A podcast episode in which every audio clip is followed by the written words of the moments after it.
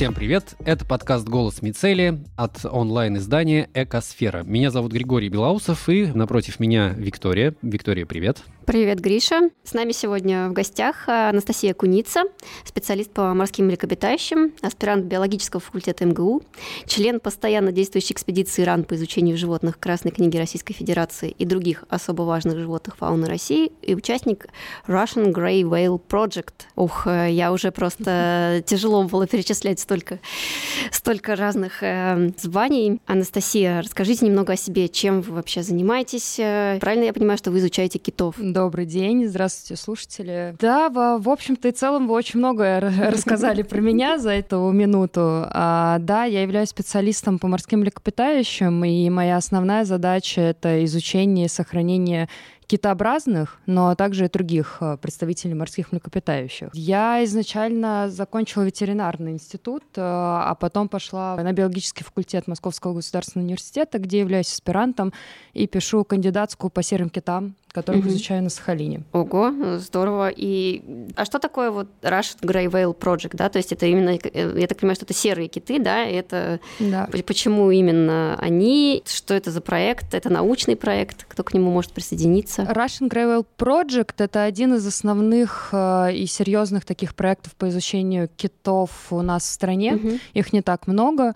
Э, и он посвящен изучению серых китов, которые находятся на грани исчезновения, их не так много. И это полностью полностью научный проект, и э, в нем я являюсь э, научным сотрудником. Нас несколько человек, которые ведут свою научную исследовательскую деятельность. Проекту уже более 25 лет. И мы его очень любим. Ездим каждый год на Сахалин на два с половиной месяца в такую точку на Сахалине, где никого нет, кроме нас, медведей и китов. Вот, и мы посвящаем себя науке. А обычный человек туда может попасть или исключительно те, кто в науке работают, научные сотрудники? Или вам нужны, может быть... в экспедицию, да, могут попадать обычные люди. Обычно мы их называем волонтеры. И волонтеры подают свою заявку, когда мы объявляем о наборе, э, когда такая нужда появляется. В принципе, это относится ко всем научным э, исследовательским проектам по животным. Почти у всех проектов есть либо сайты, либо люди, которые ведут какие-то социальные сети. И на этих площадках объявляется о том, что в команду к научным деятелям нужен волонтер. И тогда люди могут подать свои заявления, так называемые резюме, и мы их рассматриваем и выбираем людей, которые попадают к нам в экспедицию. В прошлом году у нас было два волонтера, которые так вот подали заявку, мы их выбрали, и они у нас были два месяца с нами на Сахалине. Ого. Большой у вас конкурс. Я отбирала, и было более 100 заявок. Да. Это сложнее, чем поступить на некоторые факультеты куда-нибудь в университет. Неплохо. Да, но, к сожалению, mm-hmm. очень многие немножко mm-hmm. неправильно понимают задачу и не до конца понимают, куда они едут. И изначально неправильно заполняют э, резюме. Mm-hmm. Ну, это, наверное, отдельная такая большая тема, как стать волонтером, да, особенно да. на вашем проекте. Вот у нас будет ссылка на ваши ресурсы. Я думаю, те, кто заинтересуется тем, чтобы побывать в такой экспедиции в качестве волонтера в следующих э, экспедициях, да, то, может быть, воспользуются этим. А вот скажите, вы говорите, мы договорились на ты, окей, да. Анастасия, скажи, пожалуйста, а за 20 с лишним лет, вот что существует этот проект, есть какие-то вот такие видимые, явные изменения, да? Все-таки 20 лет — это большой период для того, чтобы определить какие-то изменения и в китах, да, и в среде, которые, в которой они находятся. Вот а, как ты оцениваешь это? Безусловно. Почему проект является уникальным? Потому что изначально его история началась с того, что ту популяцию, которую мы изучаем, 30 лет назад вообще считалась полностью исчезнувшей из-за китобойного активного промысла. И потом а, достаточно неожиданно находят несколько особей серых китов около берегов Сахалина, и начинается их активное изучение. И тогда это было несколько пар животных. А сейчас в нашем китовом каталоге, который мы ведем, больше 300 животных. То есть за 25 лет вы, в принципе, можете увидеть разницу в количестве и, конечно, в информации, которую мы получили за эти 25 лет. А, данная популяция серых китов считается одной из самых изученных а, на нашей территории. И мы знаем их способ питания, тип питания, а, взаимодействие друг с другом, социальные пространственные связи. Мы открыли для себя огромный спектр, связанный с этими животными. А главное, еще нам позволяет э, наш научный проект следить за тем, как э, антропогенное воздействие сочетается с тем э, районом, где находятся серые киты, потому что именно в этом районе, в Нагульном, э, Нагульный район — это тот, куда приходят мамы с детенышами и другие особи, чтобы нагуляться, накормиться на предстоящую долгую миграцию. И это очень важный район для всех китообразных. И около этого Нагульного района нашли нефть. А, это активная нефтедобывающая область около Сахалина, поэтому мы ведем такую совместную деятельность с нефтяными компаниями и следим за тем, как их промышленность влияет на наших серых китов, и пытаемся жить дружно в мире и а, вести деятельность вне во вред природе. Угу. А вот э, то, что такое количество китов э, стало обнаруживаться через 25-30 лет, э, в этом заслуга вот запрета на китобойный промысел, это влияние, наоборот, очень благоприятной окружающей среды, или это совокупность факторов? Как вы для себя это определяете? Безусловно, это совокупность нескольких факторов. Э, нельзя не отметить один из основных — это запрет на китобой, на промышленный китобойный промысел, потому что как раз серые киты очень сильно как раз от него пострадали но также к этому совокупности, к этим факторам можно добавить и, в принципе, активную научную деятельность, которая позволяет и следить за развитием популяции, в принципе, влиянием антропогенного воздействия на популяцию китообразных. То есть мы можем отследить и э, активно э, судовое, эм, активно судоходство, mm вот, да, которое также признано, что это очень сильно влияет на разные вот типа китообразных. В принципе, на загрязнение шумового характера в океане, э, загрязнение мусором. То есть все, когда ты за этим начинаешь следить, ты знаешь, с чем можно бороться. И все это вместе в совокупности с запретом и мораторием на промышленный китобойный промысел безусловно, положительно повлияло на восстановление популяции не только наших китов, но и, в принципе, китообразных по всему миру. Ну, то есть вот если оценивать э, ситуацию до запрета, да, в 86 году китобойного промысла и сейчас, насколько стало лучше в целом для китов? Э, там моря действительно стали для них более безопасными, там популяция вот выросла как э, ваша, да, когда ты говоришь, что вот было всего несколько пар, да, особей, а сейчас уже 300, но все таки это на порядок э, роста. Безусловно, да. Сыграло только в положительную сторону угу. запрет промышленного китобойного промысла. Просто почему вообще ввели э, запрет потому что когда китобойные суда вышли в море, в океаны, в какой-то момент они поняли, что они не вылавливают в таких масштабах китов, как раньше, и это стало неприбыльно. И тогда они создали, решили, что надо создать комиссию, которая начнет это как-то регулировать, потому что до этого это почти вообще никак не регулировалось. Это было нерегулируемый промысел от слова вообще. И он был, Международная китобойная комиссия была создана с целью отрегулировать этот процесс, с целью, чтобы дальше было нормально. Но когда начали все это изучать, поняли, что слишком уже даже поздновато. Для многих видов стало уже поздновато. И пришли к тому, что надо полностью запретить как минимум до восстановления популяции, и это восстановление, безусловно, идет до сих пор. В нашей популяции 300 китов, но есть другая популяция серых, которые не, так скажем, страдают краснокнижностью, их 30 тысяч.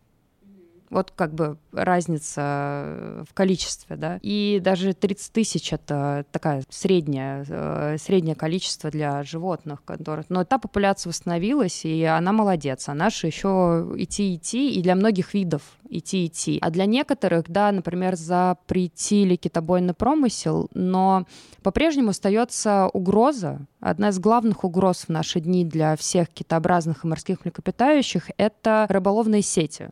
Mm-hmm. В них э, застревает очень много животных. Прилов, так называемый. Прилов. Угу.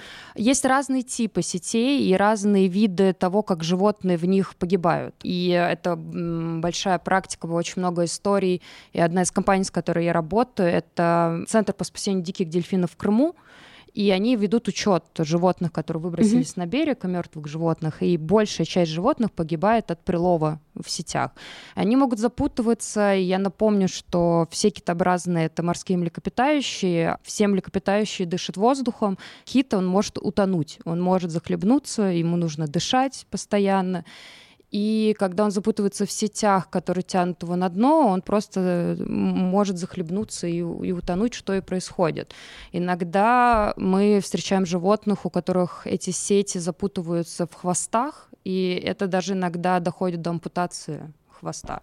То есть это действительно проблема наших дней, которые надо решать. А, там есть сети, которые так называемые призраки. Их бросили браконьеры, и они находятся в толще воды, и животные в них застревают. Просто потому что не видят, да, их? Э, да, они их не видят, они проплывают сквозь, и э, так как плавники, они острые, и за них очень легко зацепиться, а избавиться от сетей животному тяжело. Он пытается бить хвостом, но иногда это более травма э, опасно, чем просто бы он находился. А какой масштаб вот таких вот случаев? То есть это действительно какой-то, ну, для популяции устрашающий какой-то масштаб? Или это единичные случаи? Ну да, они выглядят трагично и, в общем-то, печально, но это действительно проблема для восстановления популяции? Это считается, что да. А, можно, надо, конечно, везде надо рассматривать по видовому, состава. Но, например, даже если наши серые киты, которых всего 300, и два кита запутываются в сетях и умирают от этого, это уже влияет на популяцию. Да? То есть мы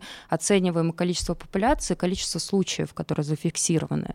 Другой момент — это киты они под водой. И ни один ученый не может наблюдать за своим, а, за своим животным 24 на 7 мы не можем смотреть за каждым животным. И то, что у нас в каталоге 300, это не значит, что 300 в нашей популяции. Давайте так, да. То есть кто-то уже погиб, кого-то мы еще не встретили.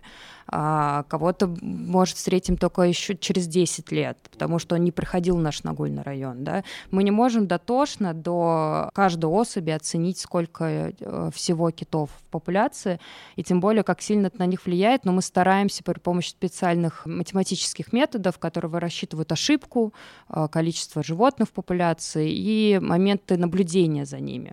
И да, последние исследования показывают, что рыболовные сети действительно очень сильно влияют на восстановление популяции животных. И, насколько мне известно, там, в том же самом Крыму больше тысячи животных за этот год пострадали от рыболовных сетей и это много. Настя, такой вопрос. Вот а, ты говоришь, что популяция составляет да, всего 300, и, естественно, вы там всех их не, не видите, но, наверное, когда она такая маленькая, можно говорить, что вы узнаете конкретных особей, да, даже знаете их, я не знаю, фигурально выражаясь, в лицо. Э, как это, как вы их отличаете?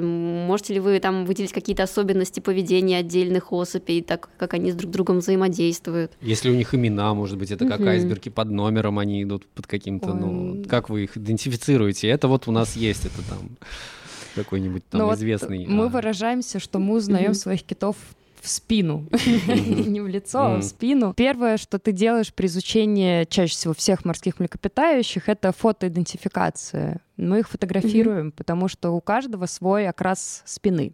Или это у нас у серых китов. Если посмотреть фотографии, даже просто вбить серый кит, вы увидите, что он весь пятнистый, чем-то заросший, еще что-то какие-то ракообразные на нем. И каждый имеет свой индивидуальный набор этих пятен и шрамов, и по ним мы их и определяем. Своих китов я знаю многих, то есть те, кто у меня роди... родились почти что на моих глазах, но они рождаются в теплых водах, к нам приходят уже подросшие детеныши, которые учатся кормиться самостоятельно в наших водах, мамы их обучают, и вот я вижу этого малыша, и он растет на моих глазах, и, конечно, таких детей ты запоминаешь на всю жизнь. И когда ты приезжаешь в следующий год э, на, в экспедицию, экспедицию, появляется этот детеныш, и ты такой, о, Матвеюшка, привет. Ну, то есть имена у них есть. Да, и у них есть не только имена, у них есть паспорта. Да. У каждого кита, которого мы встречаем, у них паспорт, и там фотография левой части спины, правой части спины, хвост. Имя, номер и даты встреч, и вся информация, которая нужна ученым. Этот каталог как раз нам помогает идентифицировать китов. Но имена мы по большей части даем больше для себя, потому что имена легче запоминать, чем номер. Uh-huh, Поэтому, да, конечно, удобнее сказать, что Кит Матвеюшка, а не Кит 223 проплыл рядом с тобой. Это прикольно. Да. А как-то участвует вот в этой работе искусственный интеллект, какие-то вот э, современные технологии, или все делается пока, э, ну, элементарно, да, сфотографировали, занесли в каталог там и прочее. То есть ведь сейчас э, есть разная информация, что даже загруженные в сеть фотографии, да, искусственный интеллект имеет возможность обработать и как-то выдать в финале, да, то есть это где встречалось животное, это оно же или другое и так далее. То есть вот с современными вот этими технологиями как вы работаете? А, наш проект именно Russian Gravel Project mm-hmm. работает очень мало с подобными программами, просто потому что, да, эти программы на слуху, но давайте честно, когда ты начинаешь проект подобного рода, оказывается, что это очень сложно, э, иногда дорого, и для этого нужны специалисты.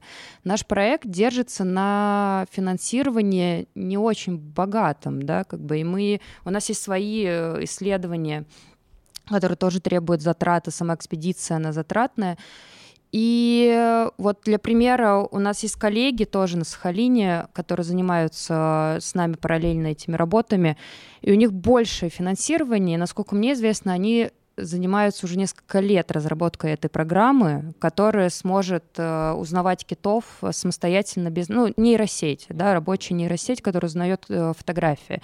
Но есть еще проблема, что для рабочей нейросети нужно определенное количество фотографий, и это большое количество, чтобы ее обучить. То есть ты со всем этим сталкиваешься, но мы верим, что в ближайшем будущем все это войдет в нашу систему, потому что сейчас это выглядит, э, конечно, на руках, на коленках. Ты открываешь ноутбук, открываешь э, каталог, где 300 паспортов, взял, открыл фотографию кита, который сфотографировал, и начинаешь вручную, вручную каждого смотреть. И, может быть, даже если звучит изначально, что каждый кит индивидуально имеет свою окраску, и ты такой, оп, вот это вот оно, это вот этот кит, это там брат Николай, это Матвеюшка, это там доктор Хаус. Но вот мы, я всегда сажаю волонтеров у студентов заниматься фотоидентификацией, чтобы их глаз привыкал, и поверьте, у них это занимает часы найти кита у них занимает часы. Но потом мозг, он тоже же нейросеть. Он обучается, и ты с каждым разом китов находишь все быстрее и быстрее и запоминаешь. Также хочется отметить, что программа эта работает на других китах, на горбатых. По всему миру есть программа Happy Whale сайт, и он доступен для всех. Ты можешь на него зайти, зарегистрироваться. И горбачей идентифицируют по хвосту, серых китов по спинам, потому что они все время показывают, а хвосты они не очень любят показывать. А горбачи, они любители показать свои хвосты. Вообще, если вы когда-то видели, скорее всего, фотографию uh-huh, или uh-huh. татуировку uh-huh. или открытку, это в 95% горбатый кит, потому что они очень любят прыгать, они поющие, их любят, и к ним все привыкли. И вот вы встретили горбатого кита, вы сфотографировали хвост, вы можете зайти на сайт Happy Whale и загрузить туда хвост, и эта программа скажет вам, есть ли этот кит в системе, как его зовут, где он мигрировал, а может быть даже кто его родители. Эта программа очень крутая, и вот то, к чему мы тоже хотим прийти в свое время. Но это, я так понимаю, что это что-то вроде такого проекта гражданской науки, когда каждый может до, дополнять базу, да. и это все здорово. Но этой базой история. пользуются угу. ученые, и при угу. помощи этой базы сделали большой спектр открытий. Ясно.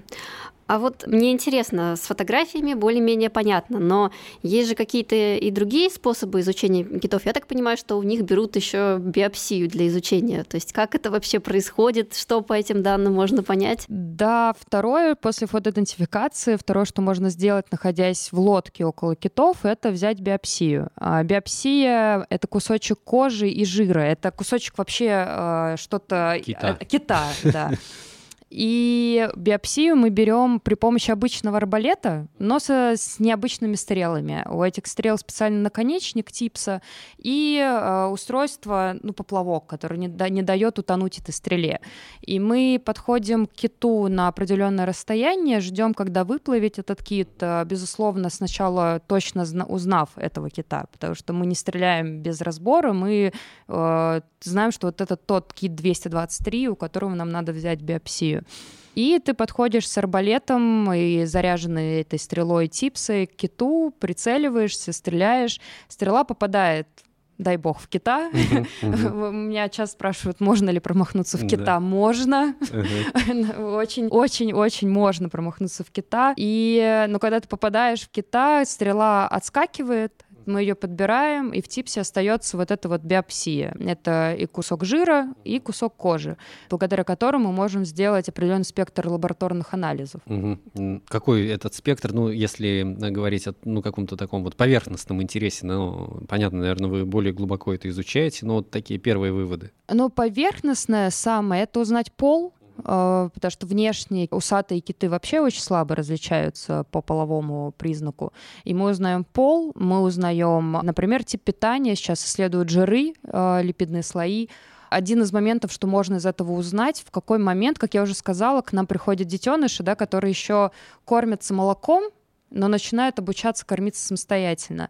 И при помощи биопсии, например, можно выяснить, э, в какой именно момент, ближе к началу сезона или к середине или конца, детеныш полностью переходит на самостоятельное кормление потому что под водой этого не видно. А, тем более на Сахалине достаточно мутная вода. Все, что мы видим, это то, что на поверхности. А, плюс мы можем узнать генетику, родственные связи с другими китообразными. Так что логично предположить, что наша популяция, где 300 китов, а, может связываться с популяцией, в которой 30 тысяч китов, потому что океан большой, но киты мигрируют, да, из точки А в точку Б, но всегда есть индивидуалы. И вообще с нашими китами очень много вопросов, куда они мигрируют э, в теплые воды. Раскрыть эти тайны позволяет как раз генетика. Вот этот кусочек биопсии э, дает очень много ответов. Угу. А используется ли такой метод, например, прикрепить какие-нибудь датчики на этих китов, да, и отслеживать их по GPS, там, э, по спутнику и так далее? Вот таким образом какие-то штуки используются? Да, используются. Но с этим тоже есть сложности. Это не используется повсеместно, это очень большие проекты, дорогостоящие, на которые нужен большой спектр документов и разрешений. Так, да, в нашем проекте проводили мечение китов, серых китов, промечили трех э, серых китов, и у двух датчик потерялся со временем, потому что серые киты, они еще кормятся бентосом, а бентос — это то, что лежит на дне, а живые организмы на дне и кит спускается вниз и начинает прочесывать дно. Он его черчит, набирает этот ил и фильтрует. И получается, что он всем телом проходится mm. по дну и сбивает себя датчики. Все, что на нем было. Да, все, что на нем было. И, к сожалению, это усложняет мечение. Другие киты линяют очень активно, что тоже мешает. Например, поставить на них датчики в виде присосок. Но по большей части проблема — это финансирование. Каждый датчик очень дорогой, и есть какие-то датчики, на которые нужен специальный спутник. И, а другие датчики почти не держатся на китах, а при этом тоже очень дорогие. Разные типы датчиков, разные проекты, финансирование, разрешение, угу. документы. Ну хорошо, вот результат этого он как-то известен. Э, в итоге что-то открылось новое или? Да, к счастью, один датчик остался на прекрасной китихе Варваре, и она открыла для нас, что она мигрировала в Мексику к другой популяции. Ого. Из да, Сахалина в Мексику. Из Сахалина вот в Мексику. Это было более, по-моему, 10 тысяч километров в одну сторону. И это был рекорд на тот момент миграции млекопитающих на Земле. И плюс это, конечно же, открыл огромный спектр споров на тему популяции отдельно как таковой наших китов, потому что как раз в Мексике находится другая популяция серых китов, которых много. Вот, и мы до сих пор выясняем все, все, куда мигрируют, из кого состоит наша популяция. Очень интересно. А, ну что ж, это прекрасно. А вот по поводу туризма, да, и в том числе в Инстаграм, да, и в других сетях часто бывают фотографии, люди описывают свои эмоции, что ездили э, там не в экспедицию, а просто как в тур, да, и тур именно в том и заключается, чтобы выйти в океан и увидеть э, хвост кита, либо спину кита, да, и вот люди счастливые, куча фотографий и так далее. Но а вот с точки зрения влияния на популяцию, на самих китов, вот э, как вы оцениваете? Ну, а, это растет э, количество туристов, туристического потока, растет влияние на, на китов? Или это никакого влияния не оказывает, да, и наоборот лучше бы было, чтобы было больше туристов? Как ты считаешь? Слушайте, ну действительно, well watching, это угу. мы так его да. называем, э, туризм, наблюдая за угу. китами, ну, well watching. Э, он стал очень активен, не только в мире, но особенно в нашей стране и с ковидом, и с пропагандой того, что океанариумы плохо, дельфинарии плохо. Да и, в принципе, людям, конечно же, интереснее стало наблюдать животных в естественной среде и питания. Да все же должно быть в меру и по правилам. То есть сам по себе whale-watching не несет э, большой угрозы э, животным. Но если он нерегулируемый, если людей очень много, очень много лодок, а что, к сожалению, и происходит сейчас, то, безусловно, это ведет к своим последствиям. Например, к тому, что киты могут уходить из своих привычных зон пребывания э, в те или иные месяцы, с чем мы начали сталкиваться сейчас. Даже последние данные показывают, что киты влияют, реагируют на дроны, если очень много дронов, которые спускаются вниз, это доставляет некий дискомфорт животным.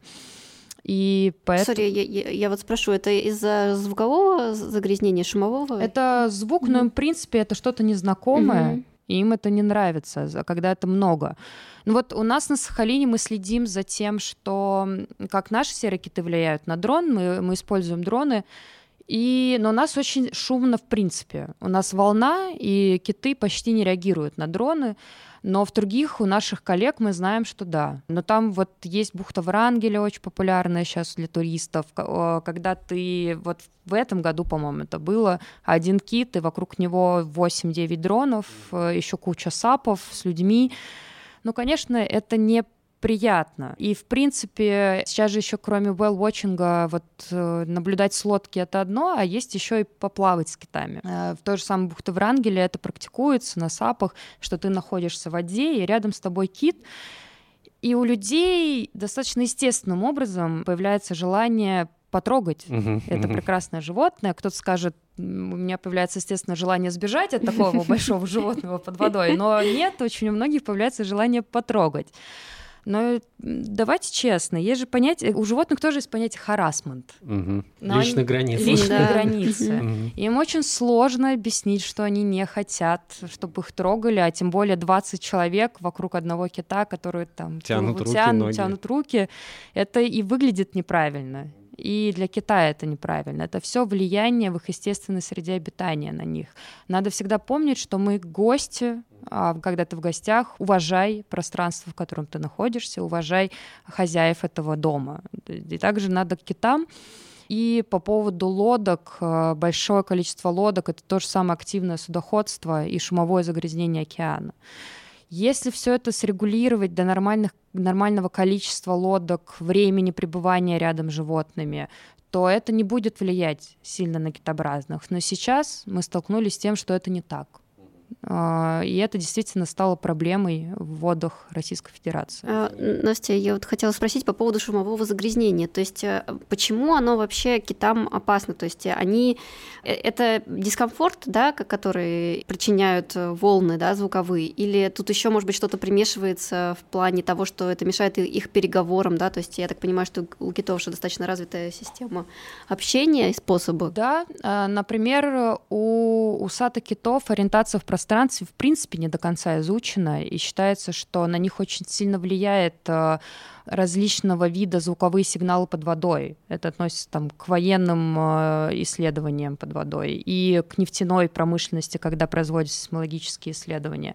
То есть, когда происходит какой-то большой шум, животные оттуда уходят. И э, то, как это влияет еще на устройство их внутреннего уха, тоже еще не до конца исследовано. И мы точно видим, что это влияет на животных. И если это проходит в этих зонах размножения или в нагульных районах, то это получается, что это выгоняет животное из этого района. А других районов таких нет. И получается, что мы лишаем животное а, либо размножиться, либо накормиться к предстоящей миграции, а это за собой ведет и возможную смерть. Угу. А, скажи, пожалуйста, а вот а, мы сейчас поговорили о том, как э, туристы одолевают китов, да, в каких-то гаванях, а, а может кит как-то агрессивно себя повести, да, ну вот как любое животное, которому досаждают э, люди, да, своим вниманием, то есть там взмахнуть хвостом, были такие случаи вообще, или киты достаточно терпеливы до какого-то предела? Киты очень терпеливы, они безумно терпеливые. Я хочу еще отметить, что китообразные, они же у нас делятся на усатых и зубатых. И усатые — это те, кого мы привыкли видеть, большие, горбатые, серые, те, кто питается планктоном или бентосом. А есть еще зубатые китообразные, к ним относятся касатки, дельфины, и белухи, нарвалы.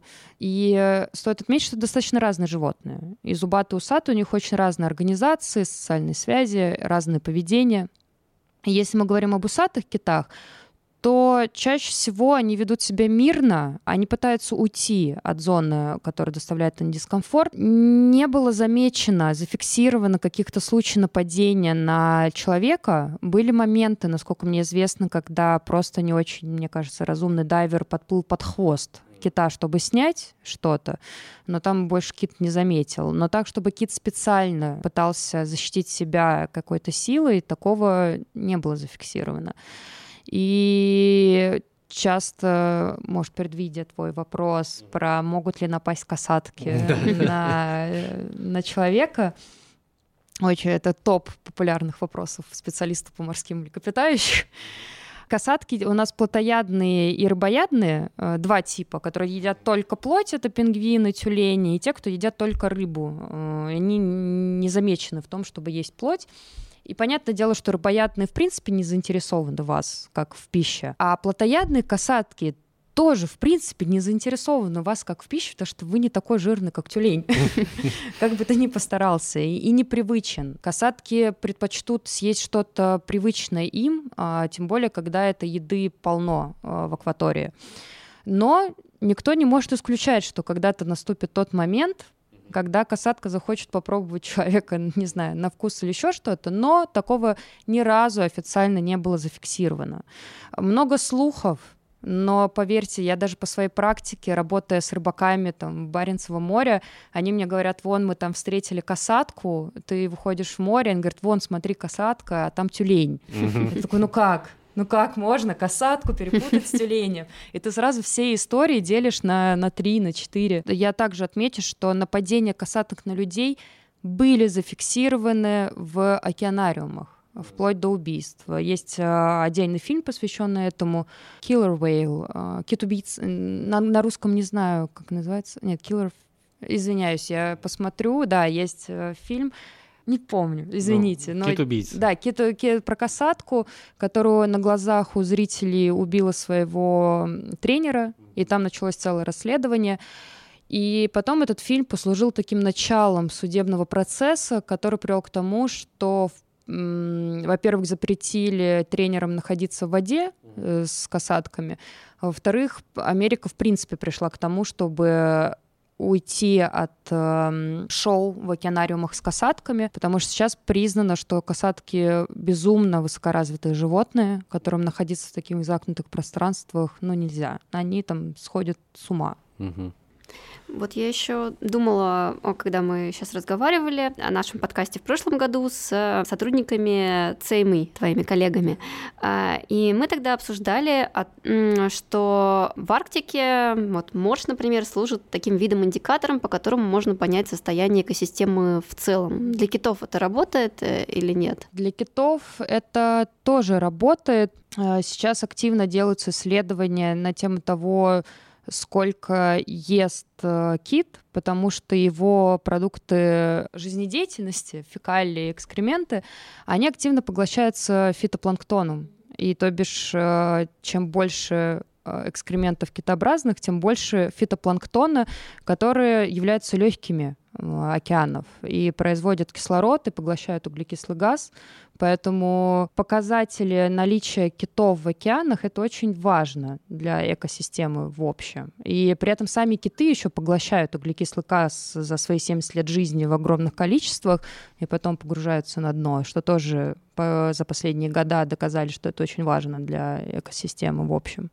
Так что да. Ну да, но это получается такой климатический аспект. Мы, кстати, да. вот недавно, если помнишь, Гриш, у нас была новость по поводу угу. создания искусственных фекалий китов для, mm, собственно, да. да, того, чтобы было больше фитопланктона, который мог бы, в свою очередь, э, как бы э, быть источником кислорода. А вот скажи, пожалуйста, по поводу состояния океанов, да, вот э, есть много информации о том, что увеличивается количество пластика, выносимого реками, да, в океаны, моря есть целые острова, состоящие из пластика, ну или вот это большой океанский остров, Тихоокеанский. Как-то вот э, прослеживая жизнь китов, есть какие-то изменения в их питании, да, что могло бы говорить о том, что пластик уже в китах там, да, например, или как-то вы видите какое-то изменение в этом смысле? Пластик, океаны, киты?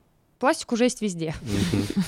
Мы помним, что пластик у нас есть макро микро и нано. И уже весь он есть в китах. А макропластик в виде пакетов и бутылок легко находится в желудках зубатых китообразных.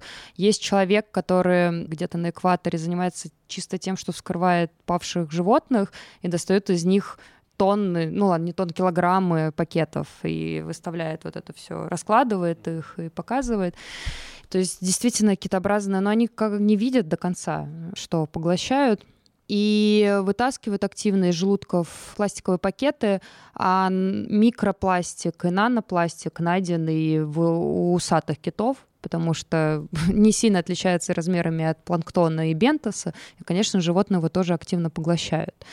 То, как это влияет на иммунную систему, репродуктивную систему и вообще на состояние организма, покажет время, но сомневаюсь, что это будет влиять позитивно. Точно так же, как исследования на, на тему того, как микропластик и нанопластик в наших клетках э, влияет на человечество, тоже идет в активной стадии. Вот, то есть, ну, всегда на такие исследования нужно время, чтобы сделать правильные выводы. Тогда, продолжая эту тему пластика, да, в желудках, вот кто-то связывает э, то, что киты активно там выбрасываются на берег, да, э, вот, в том числе с пластиком. А вообще какие есть э, рабочие теории? Действительно сейчас больше стало выбрасываться китов в последние годы, или это просто больше наблюдений проводится, и чем это может быть обусловлено? Китообразные вообще не, не до конца можно судить о том, почему киты выбрасываются на берег. Вообще все, что мы говорим о китообразных, очень спорное, потому что животные — это те животные, которых тяжело изучать. Мы то, что знаем наверняка, мы знаем про зубатых китообразных, которые смогли закрыть в океанариумах и поставить опыты. И это показывает, ты ставишь гипотезу, она подтверждается или нет. А с животными, которые находятся в открытой среде, все исследования могут быть спорными, и доказуемость их на 100% почти что невозможно. И с тем, что киты выбрасываются на берег, есть несколько теорий почему это происходит, и каждый ученый выбирает свою позицию, куда он предпочитает э, уходить в ту или иную сторону. И одна из них это то, что киты выбрасываются на берег, потому что они очень сильно больны. Это мы с вами, когда у нас там 41, ну, и мы лежим на кровати, и нам приносят воду, мы можем себе это позволить. Дельфины, например, себе этого позволить не могут. Если они лягут на дно, они утонут, и они ослабленные э, все ближе и ближе подходят к берегу, и в конечном итоге э, кладут свое тело на берег, просто уже ослабленные. И эта теория, в принципе, с каждым годом подтверждается благодаря вскрытиям, активным исследованиям, что большинство животных, которые выбрасываются, они все-таки больны. Другая теория, что животные, они потерялись или заблудились. Такое тоже э, имеет место быть. Э, некоторые животные во время охоты слишком задумались, и они остались на мелководье, но часто к таким животным просто нужно время прилива, и они уйдут назад. Есть, которые действительно заблудились и почему-то вышли на мелководье, и за ними еще пошло все стадо. Угу. И это вот массовые выбросы угу. зубатых китов, которые часто тоже происходят. С усатым и китами сказать наверняка, вот особенно про массовые выбросы усатых китов, совсем сложно почему. Но судить о том, пластик в этом виноват, не пластик, сейчас нельзя. Ну, понятно, пластик может как-то усугубить их состояние, да, но да. пластик скорее фактором быть больше не может. влияет так системно на организм. Ну, вот у нас сейчас, давай вернемся к, к проблеме вылова, да? да, промышленный вроде бы запрещен, но там, по-моему, четыре страны не поддерживают мораторий. Многие страны, тем не менее, выдают э, малочисленным народам э, квоты на вылов. Вот mm-hmm. ты вообще как считаешь, это значительное влияние с точки зрения именно поддержания популяции? Это значительный вред наносит и вообще как-то правильно, неправильно? В России у нас, да, у нас разрешен китобойный промысел для малых коренных народов, и это относится к Чукотке и к чукчам, которые добывают серых китов. Но они добывают не нашу популяцию. Туда мигрирует как раз популяция 30-тысячных серых китов. Я к этому отношусь спокойно и с пониманием, потому что эти квоты выдаются специальной комиссией, внутри которой состоят очень много людей с хорошим образованием, которые знают, что они делают. И квоты не такие большие. И это действительно, эти киты, они жизненно необходимы для людей, которых их добывают. То есть э, эти народы, деревни, которые добывают серых китов и моржей параллельно, для них это важно, чтобы выжить на этом мясе к этому промыслу я отношусь спокойно, и количество, которое они добывают, не влияет на восстановление или на другое состояние популяции. Угу.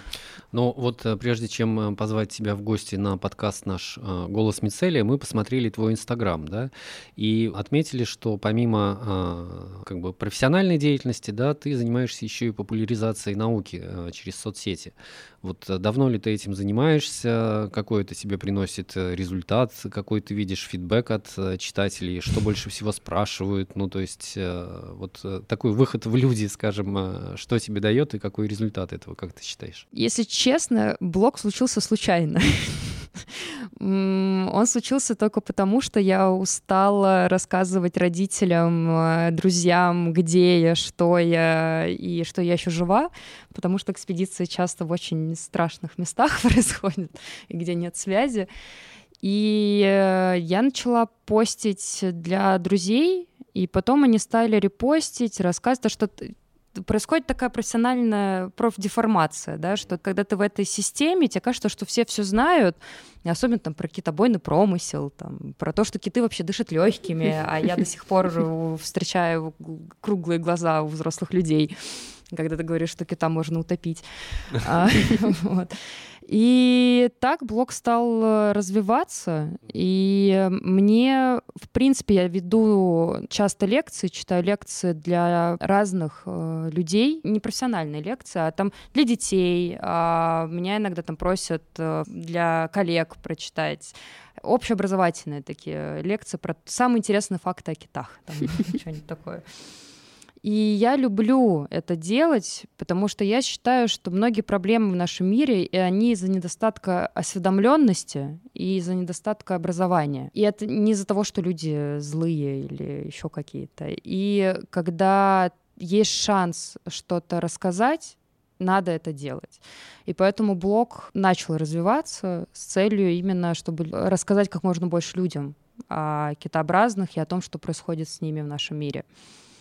Что в ответ дает мне блог? Удивительно, но последнее время сначала было тяжело, потому что в научном мире не так много людей у нас ведет э, блоги, и это непривычно. Это что-то такое, что иногда даже, когда мы с коллегами обсуждали, они видели мои социальные сети, я видела некий шок даже в глазах, что так вообще можно. Но за последние даже полтора года очень сильно много изменилось. Многие коллеги стали вести тоже свой блог, увидели, как это важно потому что этот фидбэк, э, он дает и возможность э, найти спонсирование проектов, например, и возможность э, также читать лекции и коммуникацию между коллегами. Даже зарубежные коллеги давно уже спокойно ведут подобные блоги. Поэтому да, блог это по-прежнему у нас сила, если его правильно вести, угу. и то все, все хорошо. Угу. А какие самые материалы э, как бы заходят да, у аудитории? То есть это все-таки фото, видео, рассказы, это непосредственно киты, экспедиции или какие-то вообще э, там фрагменты лекций? А, я вижу больше всего фидбэк, конечно, когда это экспедиция. Для людей это в новинку, они не знают, как это выглядит. Я уезжала в Арктику искать белых медведей на самолетах, и все-таки как, как можно белого медведя искать на белом э, льду? Как бы как? И еще на высоте. И ты все это рассказываешь, и люди просят все больше, больше, они этим интересуются.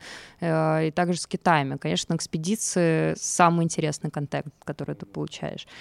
Можно посмотреть статистику в в общем, да, что самое популярное в Инстаграме, и это что-то шокирующее, да, поэтому какие-то посты про китобойный промысел, они тоже очень хорошо идут в контексте блога.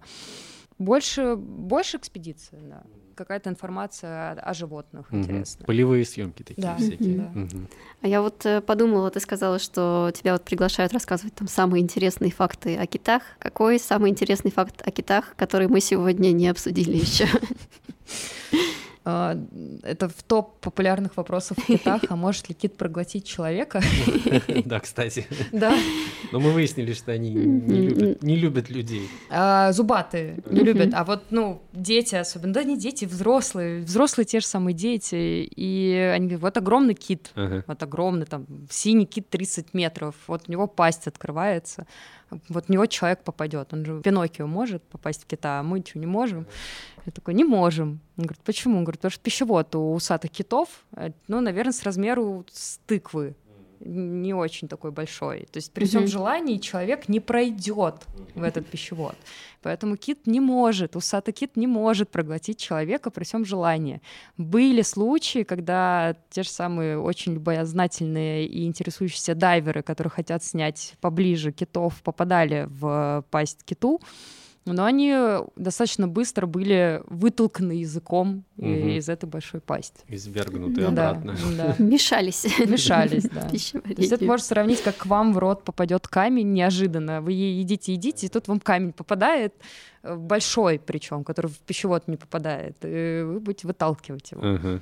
Ну, то есть опасности в этом никакой нет, Вика? Никакой. Нормально, можно, можно запрыгивать по да, да, опасность, которую могут принести киты, теоретически, да, это удары хвостом, потому что это безумная мощь, безумная сила. Ну и если ты попадешь в пасть киту, и он будет долго тебя выталкивать, возможно, ты можешь задохнуться в этой uh-huh, пасти. Uh-huh. Но такого случая, да. Uh-huh. Но это надо постараться. Это надо да. постараться, действительно. В общем, а, да, история про Пиноккио не повторится. Нет. Окей. А, ну и у нас э, уже подходит к завершению наш подкаст. И э, есть у нас традиционный вопрос, который мы задаем а, всем нашим гостям. Это какая экологическая новость э, или, возможно, тренд какой-то экологический вызвала у тебя самую сильную реакцию. Неважно, как она эмоционально окрашена, просто вот то, что больше всего запомнилось, действительно удивило. Больше всего запомнилось, э, я начала погружаться в глобальное потепление и повышение уровня океана, и удивительно для себя открыла тот факт, что в течение 50-70 лет у нас утонут Мальдивы. Угу.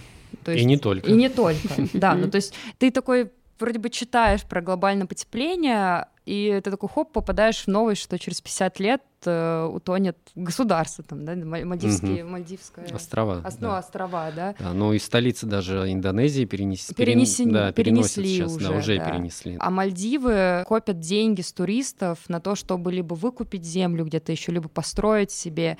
То есть мы уже живем во времена, и это логично, да, в которой ты уже даже обычный человек может наблюдать последствия глобального потепления и изменения климата и в течение там, нашей жизни. И там прекрасный фильм Дэвида Тенборо «A Life on Our Planet» прекрасно показывает, э, как изменилась планета за несколько десятков лет. То есть вот такой факт зашел недавно. Наверное, ты сама на Мальдивах бывала в рамках каких-то экспедиций и просто... Да, да, я mm-hmm. туда периодически езжу. Mm-hmm. Я подрабатываю в одной компании, как раз, которая посвящена наблюдению за китами, whale-watching. Я работаю там как биолог и тот, кто смотрит за тем, чтобы whale-watching был грамотным. И да, вот они ездят на Мальдивы, вот с ними езжу и смотрю, как Мальдивы тонут периодически. Да, такие штуки, конечно, реально шокируют, но и доносят до мозга реальность самого потепления. Окей, мы вроде бы обсудили все самое интересное о китах. Будем э, рады тебе в следующий раз. Спасибо. Было очень интересно поговорить об этом. А, это был подкаст «Голос Мицелия». У нас в гостях была Анастасия Куница. До новых встреч. Подписывайтесь, ставьте лайки. Спасибо. До свидания. Пока.